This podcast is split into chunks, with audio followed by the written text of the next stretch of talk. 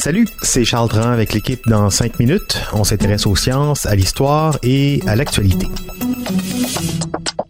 Aujourd'hui, on parle de biométhanisation.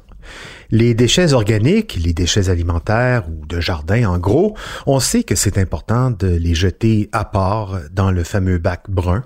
C'est important parce que ce tri permet au final d'éviter les émissions de gaz à effet de serre liées à l'enfouissement des matières résiduelles organiques et euh, c'est aussi bien pratique puisque avec ces déchets organiques, on produit, vous savez, du compost. Ça, euh, ça se fait depuis longtemps, un peu partout dans le monde, mais au Québec, on va un peu plus loin. On fait pas que ça. Depuis quelques années, l'entreprise Énergir a signé des partenariats avec plusieurs producteurs ou villes pour distribuer un autre type de produit que l'on peut tirer de ces déchets, du gaz naturel renouvelable.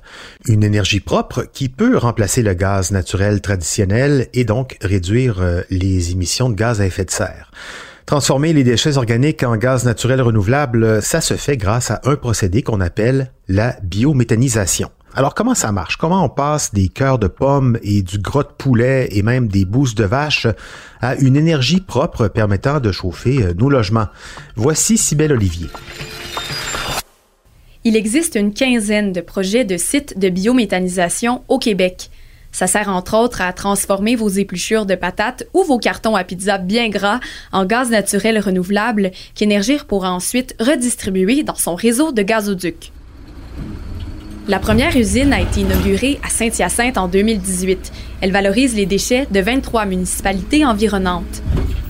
Il y a le même type d'installation à Warwick où l'on valorise les déchets agricoles de plusieurs fermiers de la région. D'autres projets sont en développement ou en construction à Québec, Varennes et ailleurs. Alors, comment ça marche, la biométhanisation?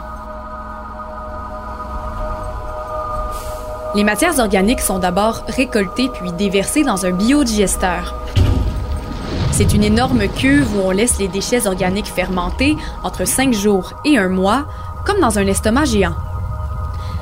Dans cet environnement fermé et sans oxygène, les bactéries, naturellement présentes, vont s'attaquer à la matière organique et notamment la transformer en méthane, la molécule au cœur du biogaz créé ici dans le biodigesteur. Ce biogaz s'échappe donc des matières organiques en décomposition. Il est ensuite nettoyé et filtré dans un purificateur afin d'en retirer le CO2 et les impuretés. Au bout du processus, on obtient du gaz naturel renouvelable produit à partir de matières organiques. Cette énergie propre peut ensuite être injectée dans le réseau gazier d'énergie et servir à chauffer des bâtiments, alimenter une cuisinière ou un chauffe-eau, par exemple.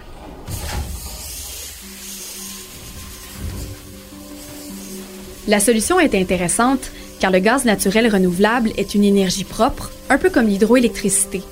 On peut le dire, c'est une solution plus propre que le gaz naturel traditionnel et en pratique, il peut d'ailleurs parfaitement remplacer ce gaz naturel traditionnel dans les gazoducs. Ce serait d'abord une bonne chose pour réduire les émissions de gaz à effet de serre, mais aussi, comme on crée le gaz naturel renouvelable en utilisant des déchets, on évite que ces matières se décomposent toutes seules, pour rien, et qu'elles libèrent du méthane dans la nature. Et le méthane, vous le savez peut-être, c'est un gaz 25 fois plus polluant que le CO2. Alors au lieu de laisser le méthane s'échapper, on le transforme en énergie c'est quand même mieux. Les déchets alimentaires, puisqu'il faut bien manger, c'est une ressource renouvelable qu'on aura toujours sous la main. Alors autant s'en servir. La question est donc de savoir si on a assez de matière organique pour produire une bonne quantité de gaz naturel renouvelable. Il faut entre 8 et 20 kg de matière organique pour produire 1 mètre cube de gaz naturel renouvelable. Par exemple, avec 266 cœurs de pommes, on peut faire rouler un camion de 18 roues sur 1 km en émettant 90% moins de gaz à effet de serre que le pétrole. Les Québécois compostent à peu près 1,5 million de tonnes de matière organique par an. Si on convertissait tout ça en gaz naturel renouvelable, on produirait à peu près 150 millions de mètres cubes, de quoi remplacer environ 2,5% de notre consommation de gaz naturel. Ce serait déjà pas mal, mais ça reste encore très théorique, car on parle d'une technologie qui a été adoptée très récemment au Québec, qui n'est pas encore présente sur tout le territoire, mais qui se développe pour s'étendre et s'améliorer. En plus, la biométhanisation, ça ne transforme pas juste les déchets alimentaires, ça marche aussi avec la bouse de vache et même le contenu de notre fosse septique. Alors autant dire qu'il y a beaucoup plus de tonnes de matière organique à aller chercher. En fait, avec le fumier de 6 vaches en un an, c'est-à-dire 72 tonnes, parce que oui, une vache se soulage de 30 à 35 kilos de fumier par jour, alors avec le fumier de 6 vaches par an, on peut produire assez d'énergie pour chauffer une maison de taille moyenne. Et, comme les vaches, elles non plus, ne sont pas prêtes d'arrêter de se soulager, ça fait quand même plusieurs ressources renouvelables disponibles pour produire du gaz naturel renouvelable. Ouais, la biométhanisation, un bon moyen de créer euh, une énergie propre à partir de nos matières organiques, y compris celles fournies, euh, et heureusement, par les agriculteurs.